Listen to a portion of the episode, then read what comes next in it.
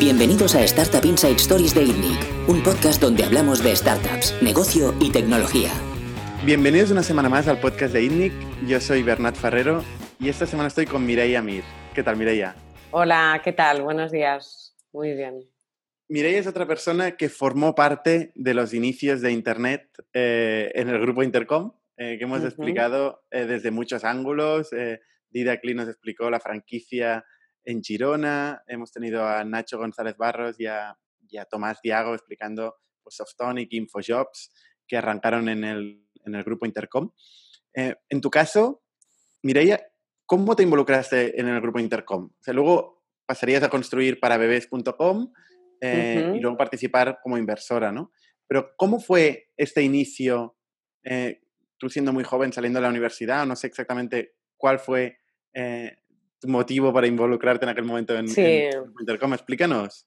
Pues mira, yo estaba, estaba en esa, cuando entré en contacto por primera vez con Intercom, yo estaba trabajando en Barcelona Activa y había llevaba pues un par de años ah, asesorando a emprendedores eh, desde Barcelona Activa y, ahí nos llegaban pues al principio eh, todo tipo de pequeños negocios, ¿no? Ah, muchos, muchos de ellos en el sector de la restauración y era la época también que en el Born pues, se estaba empezando a potenciar el concepto de eh, tienda taller artesanal.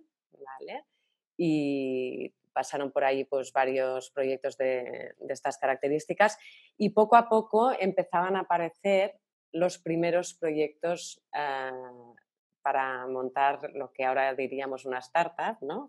Eh, pero proyectos digitales y poquito a poco pues empezaban a aparecer. Y mm, yo, eh, por contacto con uno de los fundadores de Intercom, ah, pues me, enviaron a, Nacho González Barros, que quería montar Infojobs, nada menos, y le dijeron, oye, ve a ver a Mirella que te, y prepara un business plan, nos lo presentas, pero ve a verla que te puede echar una mano eh, en, preparar el business plan. Y bueno, los que ya conocéis a Nacho, pues con una reunión le bastó. Eh, porque vino, eh, se empapó, vale, esto es lo que tengo que preparar y ya, eh, y, lo preparó y ya tiró millas, ¿no? así como otros emprendedores, pues teníamos, ¿no? Durante, igual durante un mes o más, pues teníamos diferentes reuniones y iba ayudándoles pues en la elaboración, ¿no?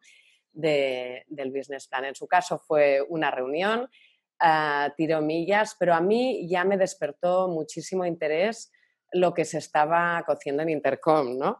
Porque, bueno, pues al, ver el proyecto de Nacho, pues ah, quise tirar un poquito más del hilo y conocer un poquito más sobre lo que, lo que se estaba haciendo.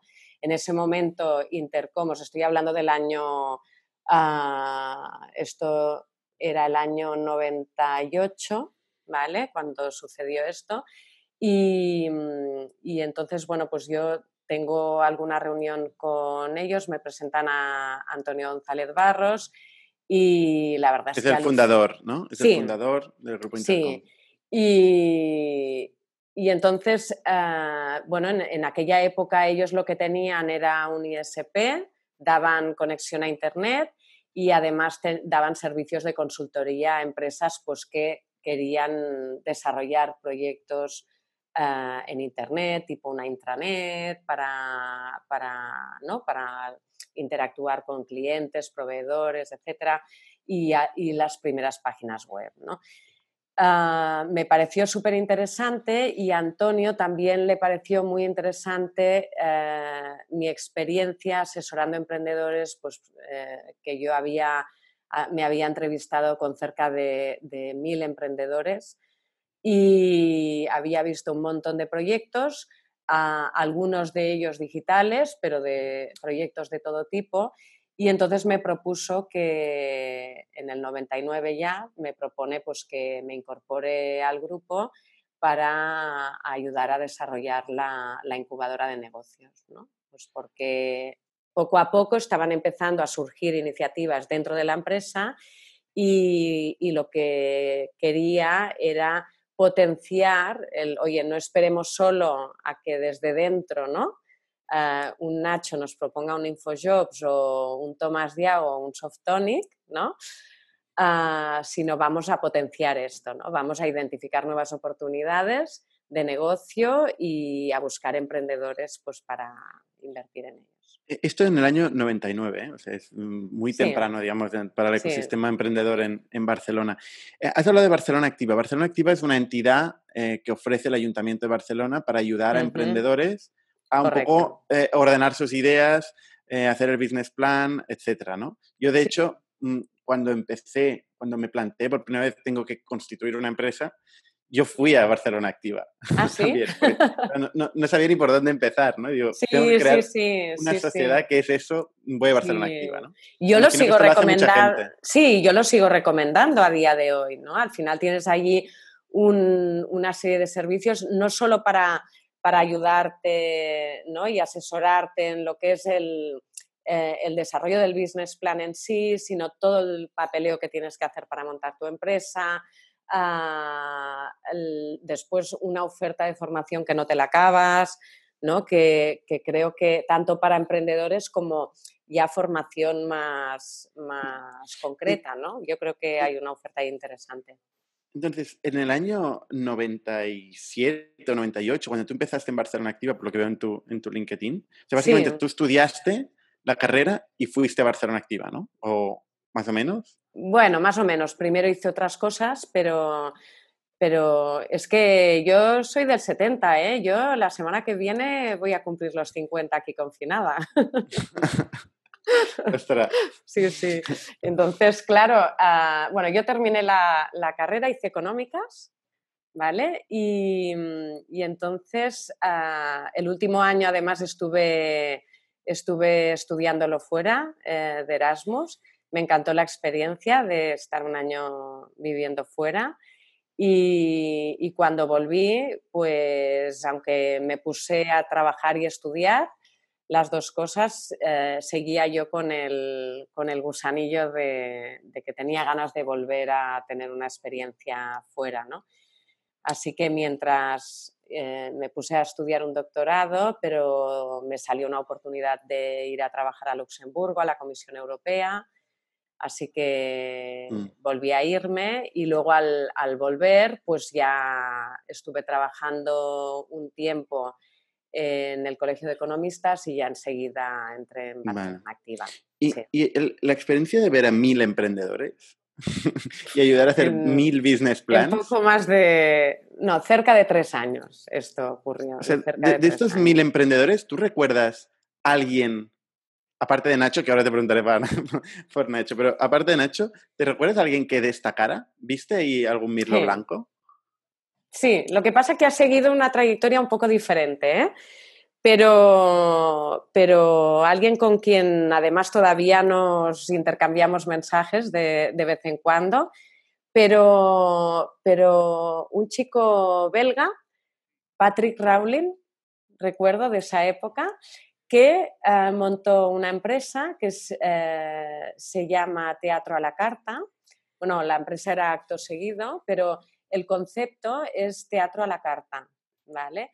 Y a mí esta empresa me encantó, incluso ah, os diré que a raíz de conocernos ahí durante un tiempo fue mi primera experiencia inversora porque me gustó mucho tanto el emprendedor como el concepto. Y, mm, consiste en lo siguiente, siguen mm, prestando servicios. Ellos lo que ofrecen es una manera de comunicar, de conseguir que las cosas sucedan impactando a, los equipos, a empleados eh, o a diferentes colectivos a través del teatro. ¿vale? Entonces, eh, de ahí el teatro a la carta. Es un concepto que él importó de Bélgica y, lo trajo aquí a España y es muy potente, yo lo he visto en acción y es muy potente porque imaginaros, por ejemplo, eh, mm, un grupo hotelero, ¿no? Y que no es lo mismo ah, hacer formación a sus empleados sobre la importancia de atender y de tratar bien a tus clientes ah, a través de una formación más tradicional que hacerlo a través de una obra de teatro en la que puedes un poco hacer caricatura ¿no? de ciertas escenas y repetir la misma escena ¿no? Eh, tratando mal a, un cliente o atendiéndolo muy bien y ver qué impacto eso tiene ¿no? tanto en los trabajadores como en los clientes. Y es, muy, es una herramienta muy potente que recomiendo a quien se lo pueda. parece interesante. No, no, sé si es muy escalable, pero, pero el concepto es, interesante. Como inversora, ¿cómo te fue esta, esta primera inversión? Como inversora fue una muy pequeñita inversión en la que muy amigablemente ah, ah, me retiré en un momento pues que era cómodo que me retirara pensando más en el emprendedor, ¿no? Porque entraban nuevos socios, una ronda mayor y tal, y aunque fue una pequeñísima inversión, pues fue bien. Sí, sí, sí. ¿Y, el, y, el, Nacho González Barros, ¿cómo, ¿cómo, fue esa primera esa reunión? ¿Tú cuando te explicó esto, te pareció que podía llegar a ser lo que luego fue InfoShops? ¿En aquel momento? A ver, él me fascinó. O sea, a mí me fascinó ver una persona tan joven con las ideas tan claras ah, y, y con tal conocimiento del mercado americano, ¿no? O sea, venía empapadísimo de cómo de, él se había estudiado muy bien los modelos que ahí estaban, o sea, las job boards que estaban funcionando en Estados Unidos y tenía muy claro cómo quería replicar eso ah, aquí, ¿no? Y, y, eso me fascinó.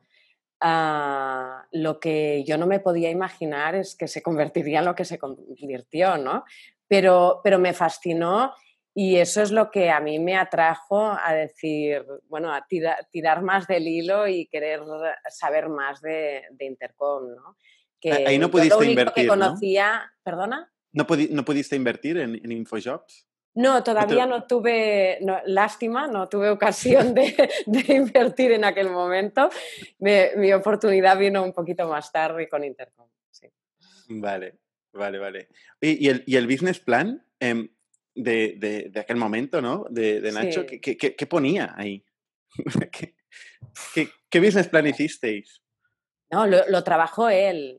yo lo que hice fue facilitarle las herramientas para que él pudiera trabajarlo pero, pero desarrollarlo lo desarrolló él. Sí, sí, sí. Pero no imaginaba que llegaría a una situación de, monopolio y que crearía un mercado que no existía, etcétera, ¿no? Difícil poner eso en un business plan. Sí, sí, sí, sí, es difícil. ¿Y cómo evolucionó después? ¿Te incorporas en Grupo Intercom? Sí. ¿Y, qué pasó? A ver. En los siguientes ah, años, digamos. Bueno, eh, yo me incorporo los primeros meses part-time, pero entonces lo combinaba con mi trabajo en Barcelona Activa, pero a los pocos meses pues ya, ya era inviable y, a los seis meses de empezar a colaborar ya me incorporé full-time. Y, y, a ver, ah, lo, primero que, hicimos, pues, ah, bueno, es empezar a identificar eh, el tipo de proyectos ¿no? que queríamos desarrollar.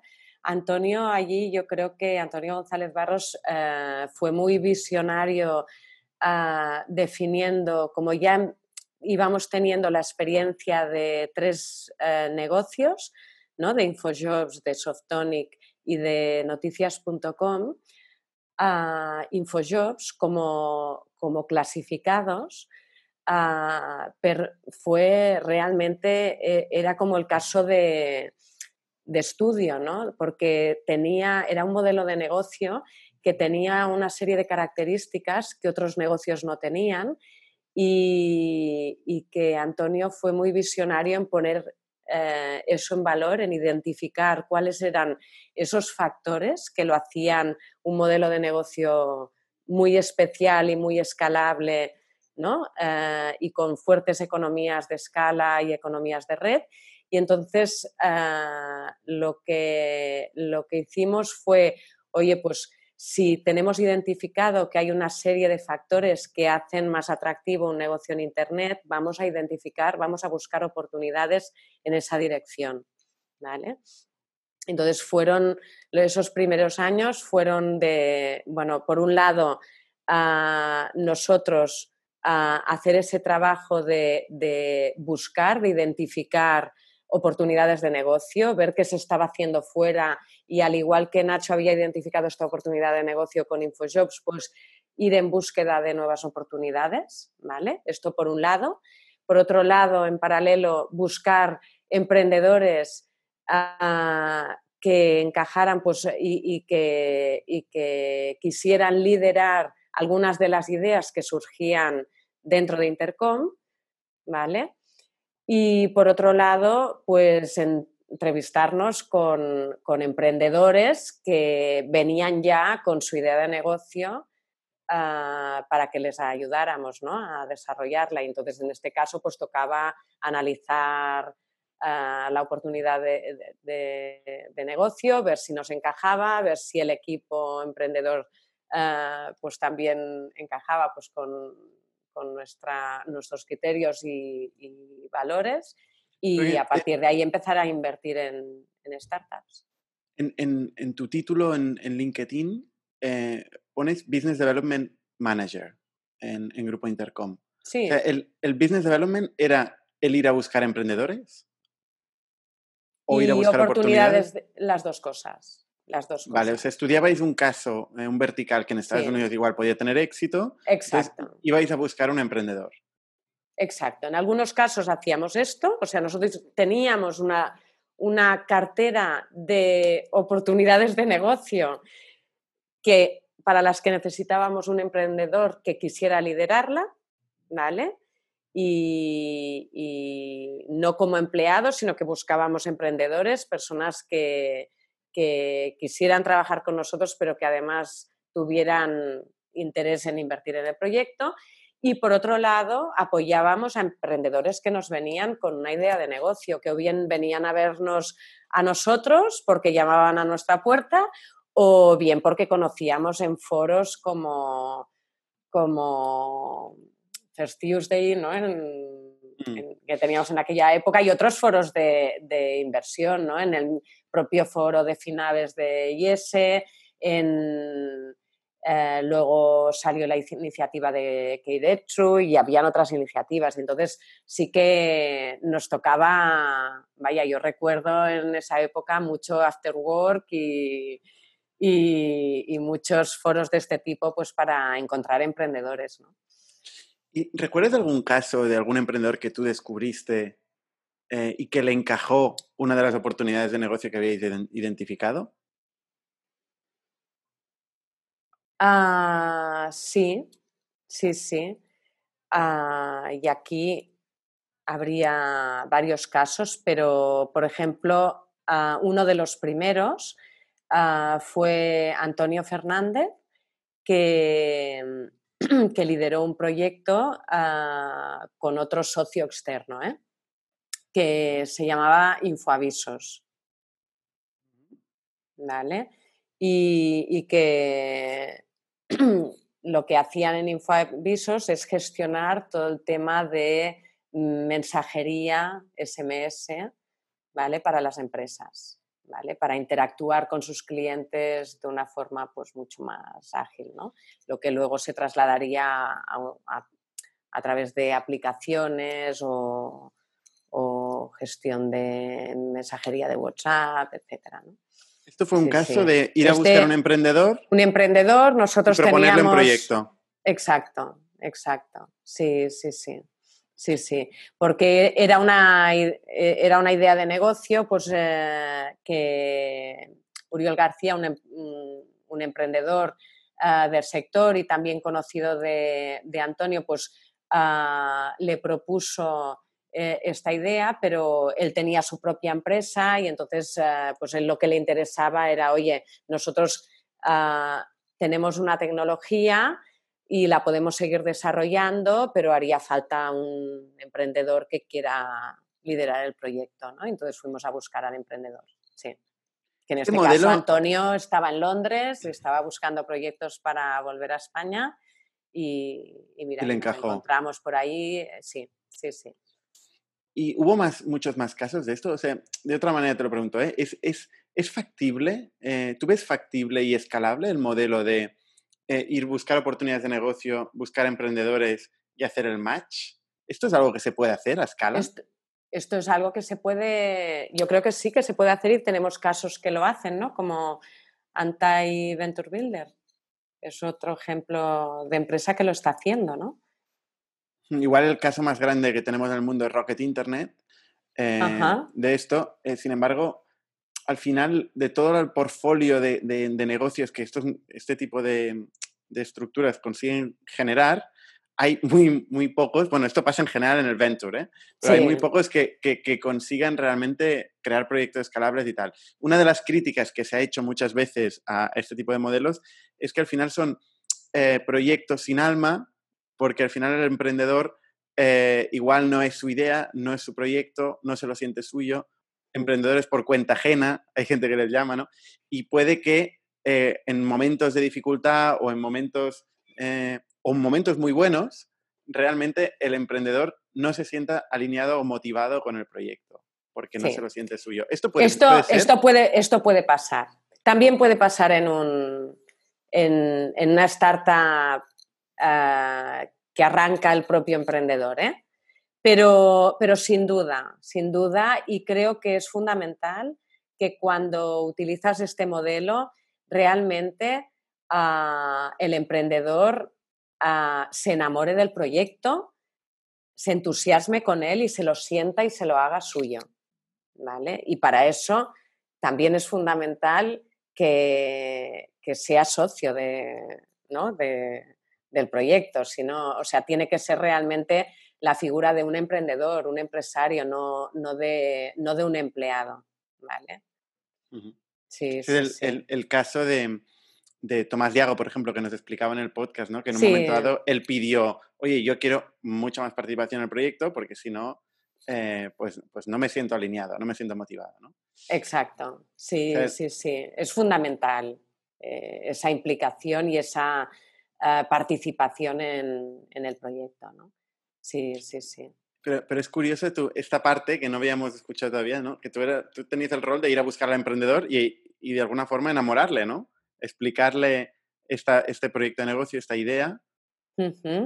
¿Cómo, ¿Cómo, este proceso eh, lo liderabas tú, lo lideraba Antonio? ¿Cómo funcionaba? A ver, a, a ver eh, muchas de estas ideas Ah, estoy pensando en más casos. ¿eh? Lo que pasa es que han habido algunos casos en, los que después ha habido un emprendedor que ha arrancado el proyecto y después al cabo de unos años ah, lo ha retomado otro emprendedor. ¿vale? Hemos tenido casos así, ¿no? que el negocio durante una etapa eh, pues ah, necesitaba un, perfil y, ha llegado un momento pues que por las circunstancias que sean, ¿eh? o bien porque el emprendedor ah, pues ah, quería, ¿no? Eh, no sé, buscaba una etapa diferente y un cambio a nivel profesional, o bien porque el negocio necesitaba un perfil ¿no? con otra experiencia y para poder escalar ese negocio más arriba. ¿no? Hemos tenido diferentes casos, pero entre ellos están otros ejemplos, como por ejemplo a cambio de, que era un concepto de trueque, o solo stocks, por ejemplo. Uh Emagister nació de un equipo de emprendedores entre los que eh, estaban ¿no? Jesús Monleón, eh, Jordi Ah, y, Ramón Castelló. Quiero decir que, que, lo arrancaron ellos en Intercom y, después pues, de esta primera etapa pues, incorporó Kim Falgueras para liderar la empresa, mm. ¿no? En un momento en que la empresa tenía unas necesidades un poco diferentes y, Kim no, no, era la persona que había traído la idea de negocio, pero sin embargo eh, era un proyecto pues, que le apasionaba y les sigue apasionando, que es el mundo de la educación. Mireia, en 2005, eh, ¿qué pasa que de golpe pasas tú de business developer en, en Intercom a ser emprendedora tú mismo y arrancas un proyecto? Vale. No fue tan de golpe, ¿eh? Ah, Tengo que decirte. Bueno, de golpe lo digo por el LinkedIn, veo ¡pum! Cambio. Sí, sí, sí, pero, pero, pero todavía, no, no sé si ahí se, se, identifica, pero todavía seguía full time en Intercom durante unos cuantos años más. Pero te explico lo que ocurre. Estoy viendo ahora. Lo, que, lo, que, lo que me ocurrió es lo que le ocurre a muchísimos emprendedores, ¿no? Que, a ver, cuando, cuando estás todo el día ah, trabajando con startups, con emprendedores, ah, y, estás metido en este ecosistema, ah, es un mundo tan apasionante que es que se te pega. O sea, esas ganas de emprender se contagian. Y yo, desde mis inicios, yo te diría, en Barcelona Activa, que estaba en contacto diariamente con emprendedores, es que a mí este entusiasmo, este, ¿no? me parecía eh, fascinante y, esto despertó en mí un interés por emprender desde el día uno, te diría. ¿no? Pero inicialmente mi oportunidad, digamos, de emprender eh, fue poder invertir en Intercom.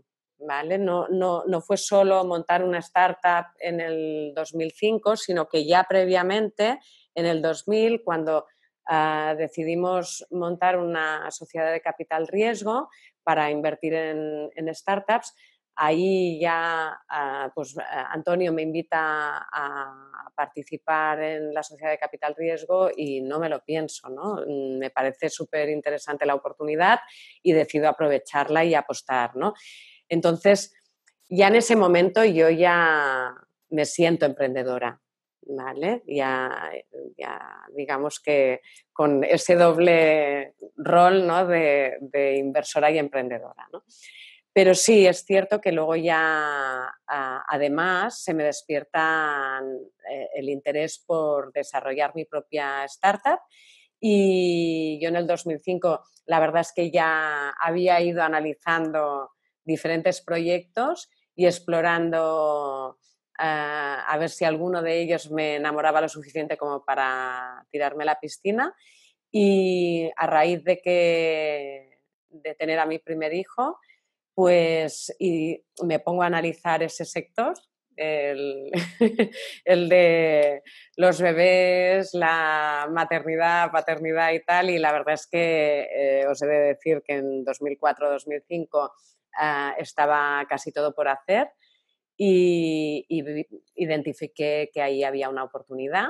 Así que, bueno, pues me pongo a trabajar en ella, a hacer un business plan y propongo a Intercom que, que desarrollemos, desarrollemos un pequeño proyecto. Inicialmente era un pequeño proyecto y lo arranco con muy poquito presupuesto y en paralelo a, mi trabajo en Intercom inicialmente. ¿vale?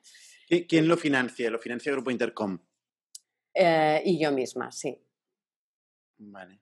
¿Y cuando dices un pequeño presupuesto, menos de 100.000 euros? Inicialmente sí, sí, sí, sí. Empezamos en colaboración con otra empresa que tenía una plataforma que lo, eh, que, lo que hicimos fue adaptarla un poquito para poder salir rápidamente, ¿vale? Y luego ya migrar hacia una plataforma propia, ¿no? Pero eso nos permitió ah, testear, ¿no? salir y estar online ah, de manera más o menos rápida, ¿vale? Y a partir de ahí ver, identificar qué necesidades teníamos en cuanto a producto y ya desarrollar una plataforma propia, ¿vale? ¿Qué, qué es lo que queríais validar en aquel momento? Bueno, pues empezar, empezar, a, empezar a, captar oferta y demanda ¿vale? del sector, porque inicialmente empezamos con un directorio ¿vale? aglutinando la, oferta de productos y servicios que había en el sector de poricultura. ¿no? Vale, tanto productos como servicios. ¿eh? O sea, sí, desde ropa para bebé. Empezamos, empezamos con servicios, todo tipo de servicios, desde servicios de canguros, tiendas online, tiendas físicas de, en diferentes productos ¿eh? y servicios relacionados con el sector. ¿vale? ¿Y cómo evolucionó? Y, esto evolucionó a, más adelante lo que creamos también era un directorio de productos, o sea, teníamos un marketplace en el que las tiendas online podían volcar su catálogo de productos y nosotros que cada vez íbamos teniendo más audiencia, lo que hacíamos es que les ayudábamos, les enviábamos tráfico a sus tiendas online. ¿Vale? Y ahí conseguimos, bueno, lo que hicimos es un, un modelo Ah, inicialmente de comisión por venta, pero que rápidamente migramos hacia un modelo de, pago por, clic. ¿Vale? Porque sí que nos encontrábamos pues, que había tiendas online que convertían muy bien y con ellas pues, pudimos seguir trabajando con un modelo de, de CPA pero, pero con aquellas tiendas pues que al final no está en tus manos ¿no? el, cerrar esa conversión a ventas, aunque sí que les asesorábamos sobre las mejoras que podían hacer para mejorar su conversión, pero sí que en estos casos pues a un modelo de, coste por, clic. Sí, sí. ¿Cómo, evolucionó en términos de facturación? Vale, nuestro negocio a ver, fue un negocio pequeño, ¿vale? que llegó a facturar pues, cerca de medio millón de euros y dejar 100.000, algo más de 100.000 de, de beneficio. Quiero decir que, que sí que era un negocio rentable con una estructura pequeña y con muchísima audiencia. Y nuestro modelo era fundamentalmente publicitario. Nosotros, ah, al, llegar a tener tanta audiencia, resultábamos muy atractivos, estábamos entre, entre los tres primeros a nivel de España y las grandes marcas pues ah, estaban encantadas de comprar campañas publicitarias en, en, nuestra, en nuestra web. ¿no? Entonces, esa era la principal fuente de ingresos y la segunda fuente importante de ingresos era esta que te he comentado del marketplace, ¿no? donde, donde enviábamos tráfico a las tiendas online. ¿Vale? Estaba principalmente centrada en España, ¿no? O también en otros países. Y Latinoamérica. Latinoamérica. Sí, sí. a diferencia de otros verticales que llegaron a facturar mucho más, ¿qué dirías que en el caso de para bebés eh, no creció tanto como, como igual, yo que sé, eh, en Magister, por ejemplo, en el sector de la educación, o, o, Softonic. Softonic es un extremo, ¿no? Sí, sí, sí, sí, Igual porque está mucho más eh, atomizado el, mundo a ver, de, productos y servicios para bebés. son muchas categorías, ¿no? Tienen en común. Sí, a ver, en nuestro caso, donde, donde realmente, primero, un negocio más de nicho en comparación a estos dos ejemplos que, me has puesto, ¿vale? Fundamentalmente publicitario, ¿vale? Ah, y en un momento en el que estábamos creciendo, teniendo una buena evolución, ah, hubo un punto de inflexión en el modelo publicitario, ¿vale? Lo que eran las grandes campañas de publicidad que se pagaban eh, razonablemente bien, ah, empezaron a, pagarse y a comprarse espacios publicitarios a precio de saldo, ah, con lo cual cae el precio CPM, ¿vale? Y por otro lado, en paralelo, eh, nosotros empezamos a tener, a sufrir un problema de pérdida de, audiencia. Y, estos dos factores sumados hacen que nuestros ingresos de publicidad eh, empiecen a caer. ¿Qué, parte más, más, era más importante, la parte de productos o servicios? La parte de producto es la que nos llegó a funcionar mejor, sí. Sí, La parte de y luego lo que es la, lo, que, lo que era contenido. ¿no? Nosotros lo que, lo que creo que hicimos bien es que teníamos traqueado al final ah, la, experiencia de, para los que tenéis hijos, ¿no? pues la, experiencia de un embarazo y primeros años de la etapa ah, de un bebé Ah, es algo que es una experiencia que se va repitiendo ¿no? y que no hay muchas diferencias. La semana 1 de embarazo es la semana 1 de embarazo y la semana 36 de embarazo es la semana 36 de embarazo. ¿no? Y lo que un bebé, eh, lo que puedes ver en el primer mes de desarrollo de un bebé, eh, es el primer mes y así con el sexto mes del bebé, etc. Con lo cual nosotros lo que hicimos y en colaboración con el Hospital San Joan de Deu, que nos contrastó y nos revisó ah, y la, documentación que, elaboramos, lo que hicimos fue traquear ¿no? toda esta etapa de, tanto del embarazo como de los primeros años del bebé, para poder acompañar a, embarazadas y, a futuros padres durante esta etapa y también desde el nacimiento del bebé. Con lo cual, eh, este acompañamiento creaba un, agradecimiento espectacular en nuestros usuarios. Y, esto nos permitió pues, tener una audiencia muy fiel ah, que nos iba siguiendo y que, por tanto, la, digamos que, aquellos productos que nosotros recomendábamos éramos buenos prescriptores, ¿no? Y esto también pues las marcas lo, valoraban muy positivamente.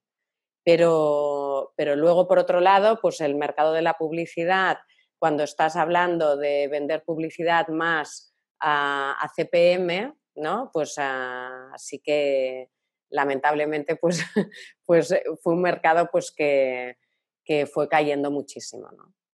Ah, y es que lo que, lo que he ido, viendo en el, en el, mercado es que los negocios que igual en un momento dado habían sido más CPM, eh, iban ido más habían ido a publicidad, luego evolucionaron mm, porque la publicidad acabó monopolizando, ¿no? Y acabó quedándose la Google y tal. Sí. Eh, se fueron más a modelos o bien de productos e-commerce, aunque sea dropshipping o, o vía afiliación, eh, y en servicios de CPL. O sea, generando un lead, intentando eh, monetizar al máximo el lead.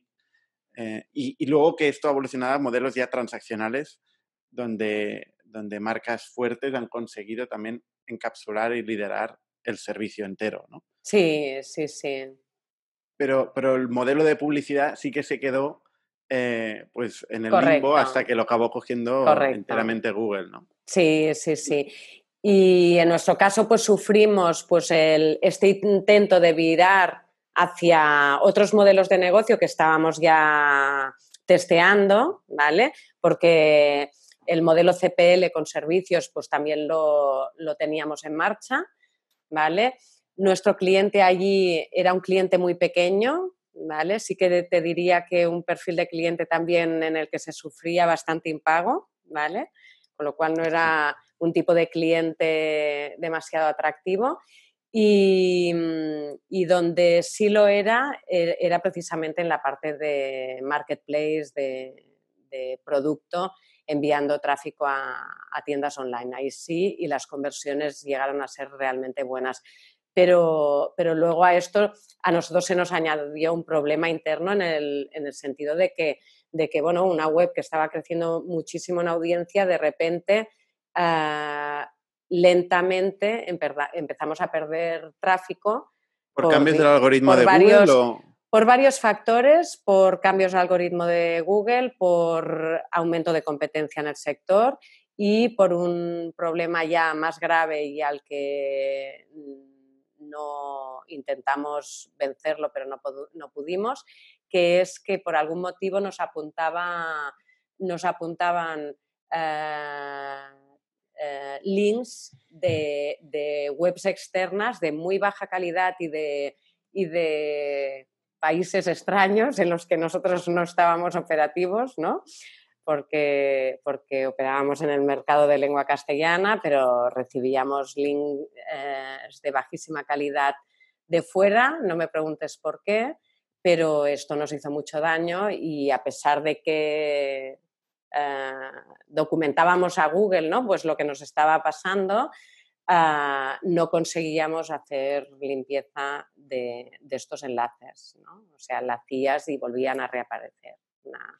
¿Os, ¿Os, llegasteis a plantear de elegir uno de estos negocios? Porque claro, al, coger al final un segmento de, usuario, pero no un segmento de producto, o sea, tenéis, tenéis un enfoque al segmento del usuario en este momento de la vida que está teniendo un bebé y tal, ¿no? Sí. pero las necesidades son, son muy grandes. Sí, eh, sí, sí, correcto. ¿Llegasteis a pensar en enfocar también la parte de solución de producto? O sea, decir, oye, vamos a hacer un e-commerce de ropa para bebés. O sea, por, ejemplo, ¿eh? O vamos a hacer un marketplace de servicio solo.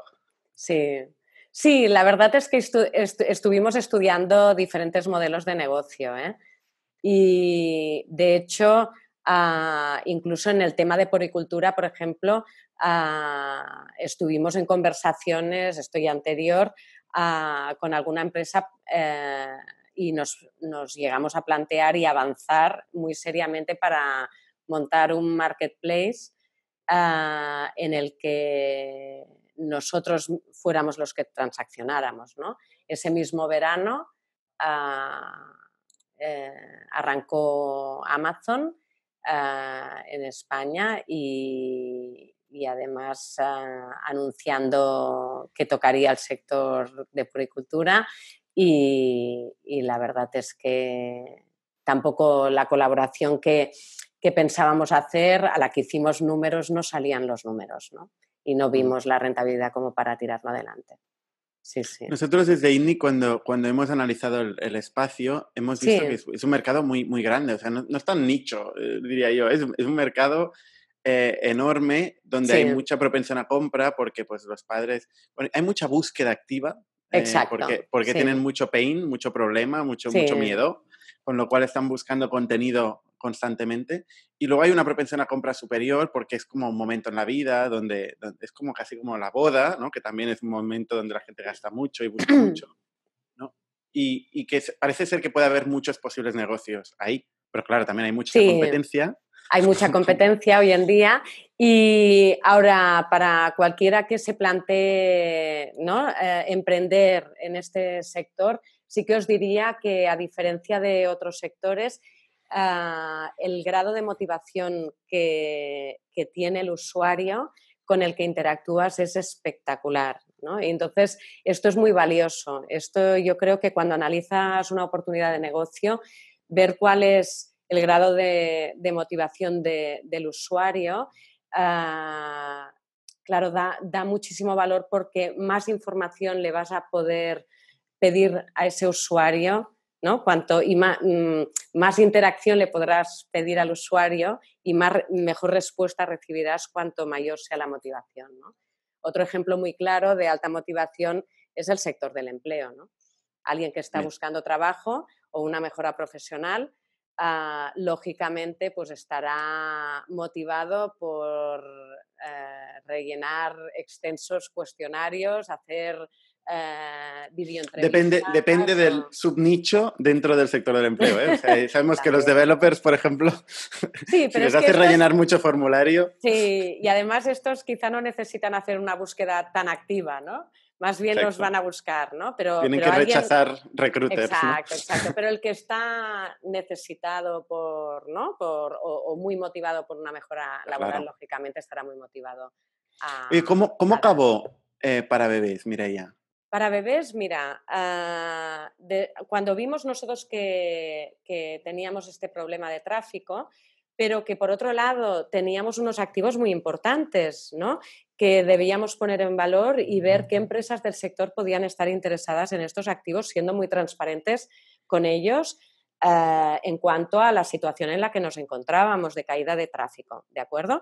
Entonces, eh, ante esta situación lo que hicimos fue empezar a visitar, a hablar ah, yo personalmente con diferentes empresas del sector y hablé con muchísimas de ellas, con alguna de ellas llegamos a avanzar ah, en serio, ¿vale? Y, incluso a empezar a hacer una pequeña due diligence, pero finalmente ah, no, surgió eh, una oportunidad más que con, bueno, finalmente cerramos un acuerdo con, una, con otra startup del sector que hoy ya no existe, ah, que se llamaba Mom to Mom y lo que era era una comunidad de madres y padres para ayudarse en el cuidado de los hijos. ¿no? Entonces, como ellos tenían como objetivo ah, levantar una ronda de inversión eh, importante y sí que necesitaban pues,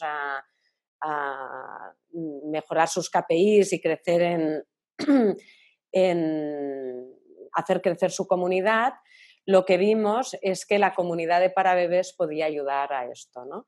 Y cerramos un acuerdo de compra-venta que estaba condicionado a que ellos consiguieran levantar esta ronda de inversión y así empezamos a trabajar juntos. Trabajamos juntos durante unos ocho meses y después de este tiempo, pues ah, yo por motivos varios decidí retirarme del día a día de este proyecto conjunto y por diferencias en, en visión, podemos resumirlo así, y, luego además la otra parte pues tampoco consiguió levantar el capital. ¿Vale? Con lo cual, lo que terminamos haciendo los socios y, liderado por mí fue, ah, por un lado, vender los activos de la compañía y, por otro lado, cerrar la empresa, que se cerró a finales del año pasado. Sí, sí, sí. Eh, yo lo que veo en, en Crunchbase, estoy, estoy viendo ahora mismo, es que eh, levantó 560.000 euros, eh, 586.000 euros mom to mom y compró dos compañías para bebés y VIP, Fan. Sí. ¿No? Sí. Curiosamente, para bebés había bueno, pero era, una, era un compromiso de compra-venta que no se pudo ejecutar finalmente. Ah, vale, vale, vale. Sí, sí, sí. O sea, lo que se cerró era, una, era un contrato de compra-venta que era firme siempre y cuando levantaran la ronda de inversión. Y como no consiguieron levantar la ronda de inversión, pues no, se pudo ejecutar. Otra cosa que veo en Crunchbase es que eh, BipFan había levantado 1,2 millones de euros y para bebés 1,6 millones de euros. ¿Esto es correcto? 1,6 millones de euros. Eh, de euros no. Para bebés. Ah, bueno, no sé, es que Crunchbase es una wiki. y pone, puede poner cualquier cosa, ¿no? Sí, Porque la, gente lo puede editar. No, no. Nosotros en total en, para bebés invertimos un millón y entre inversión de Grupo Intercom, eh, mía, eh, y después levantamos una ronda de inversión en la que entraron uh, que de San Partners, el Family Office de Roca Junyent y algún pequeño accionista, además de una emisa. Y en total ah, la inversión fue esta.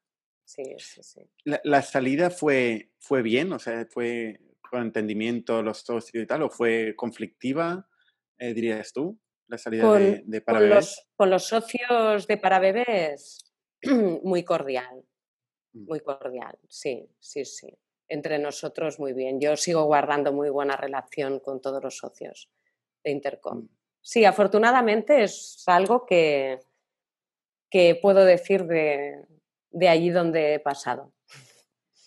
Esto es, esto es, importante porque muchas veces se habla de los casos en que no sé, se venden compañías, eh, pero, pero, no, no, es lo habitual. O sea, lo normal es eh, que, que, haya conflictos, que haya problemas, que, que haya situaciones difíciles, ¿no? Sí, y es lo que realmente la gente no explica tanto, ¿no? Sí, pues eh, yo aquí os he puesto un ejemplo de una, de una startup que no ha funcionado bien, pero, pero que mi experiencia ha sido muy buena tanto a nivel de como experiencia personal emprendiendo en para bebés, como después la relación con todos los socios con los que, ya te digo, ¿eh? que, que me, sigo llamando con todos ellos de forma regular y nos vamos siguiendo lo que hacemos cada uno, en qué temas estamos. Quiero decir que, que sí, sí, y, y estoy contenta de la, experiencia que he tenido con ellos, sí. Tú, mira, y aparte de, estar involucrada en Para Bebés, eras miembro del board de Grupo Intercom y seguiste involucrada en, ayudando a otros proyectos, ¿no? A, que, a que avanzaran. Sí. Esto lo has seguido haciendo y actualmente además inviertes eh, a través de distintos vehículos, uno de ellos We Rock, ¿no? que ahora nos contarás. Sí, sí, em, sí en proyectos de terceros. O sea, siempre has estado involucrada en ayudando a, otros emprendedores a... a... ver, yo es que mm, mi, si, si, dijeras cuál es tu porqué, clarísimamente ah, es ayudar a los demás y concretamente a nivel profesional ayudar a emprendedores. O sea, me apasiona, ¿vale? Y, y, la verdad es que es algo que he venido haciendo durante toda mi carrera profesional y que, y que me encanta seguir haciendo, ¿no? Y, muchas veces, pues en la mayoría de casos, ahora ya, pues por, amor al arte, ¿no? Podríamos decir. Y, y la iniciativa de We Rock ah, nace hace un año y medio, ¿vale?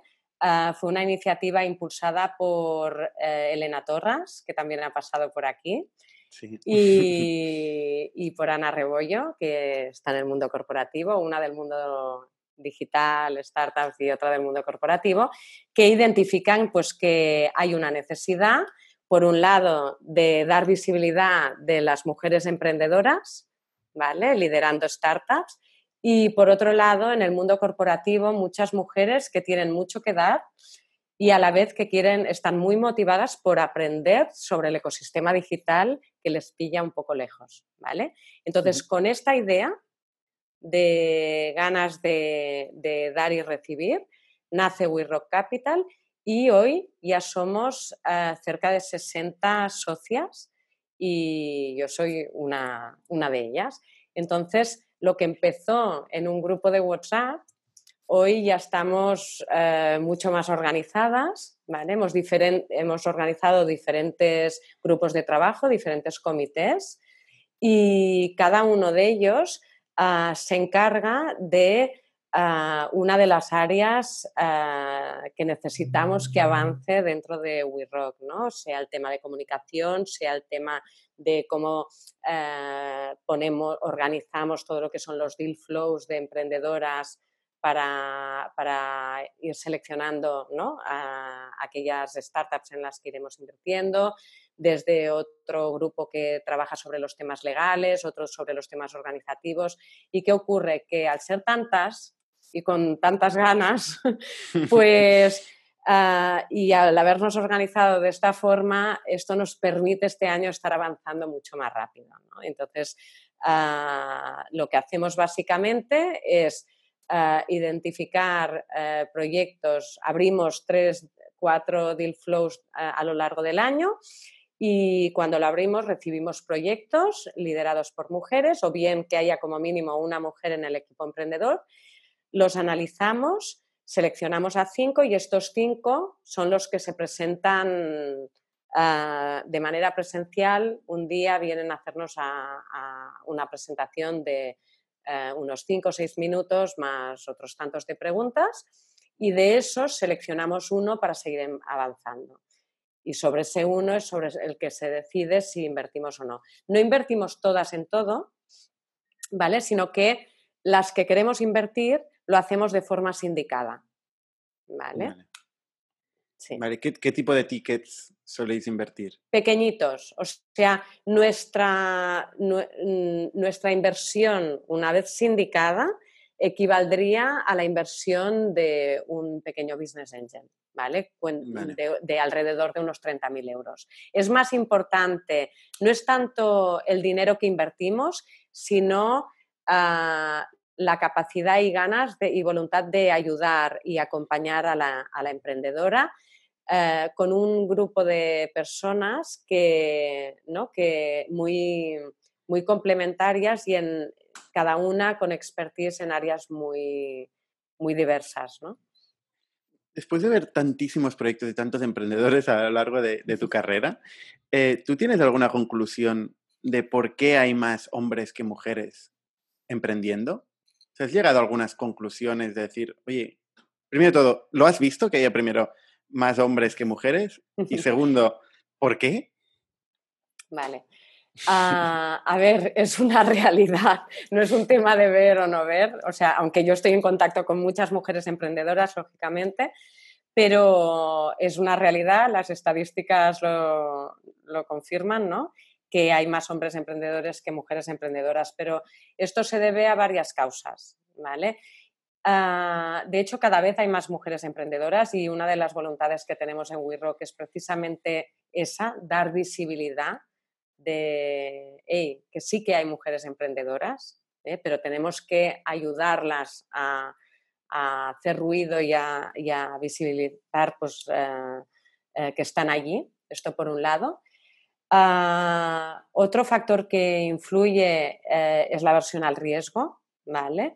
Sí que hay una realidad y, esto pues poco a poco irá, irá también cambiando, pero, pero bueno, pues ah, el hombre en general, ¿no? Eso al menos dicen los estudios que es más propenso pues a, a, arriesgar, ¿no? Y que, lo somos las mujeres, ¿no? Hay algunas que tenemos la suerte de tener una pareja que te deja hacer un poco el loco hasta cierto punto, ¿no? Porque al final todo tiene su límite, pero, pero, pero sí, ah, también yo creo que yo desde aquí animo a más mujeres pues a, a tirarse a la piscina porque realmente la experiencia vale muchísimo la pena, es, es una experiencia apasionante.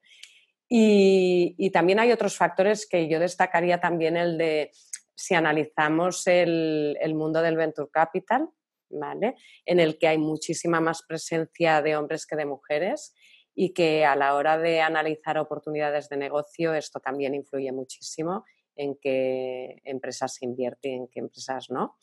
Y la mayoría de estas empresas son empresas lideradas por hombres y quizá hay oportunidades de negocio que un analista inversor eh, a veces pues igual no ve y, que en cambio una visión más femenina pues sí que identificamos porque somos consumidoras igual ¿no? de, esos productos o esos servicios. ¿no?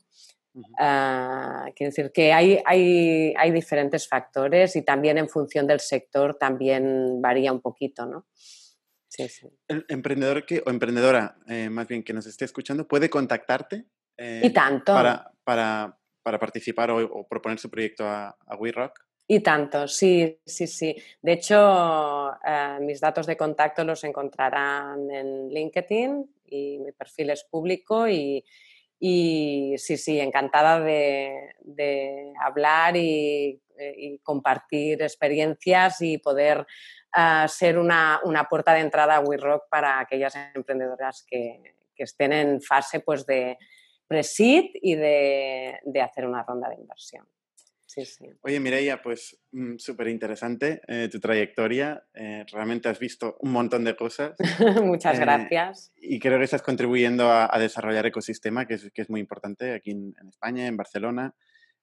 o sea que muchas gracias a ti por ello. y, seguiremos, te, iremos siguiendo más adelante. ¿eh? Muy bien, muy bien. Pues encantada de, de haber compartido esta experiencia con vosotros. Muy bien, pues con todos los demás, hasta la semana que viene. Muy bien.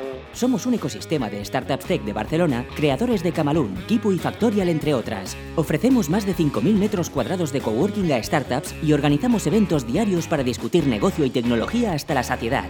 Desde ITNIC Fund invertimos en equipos con capacidad de construir grandes productos y negocios. ¡Te esperamos!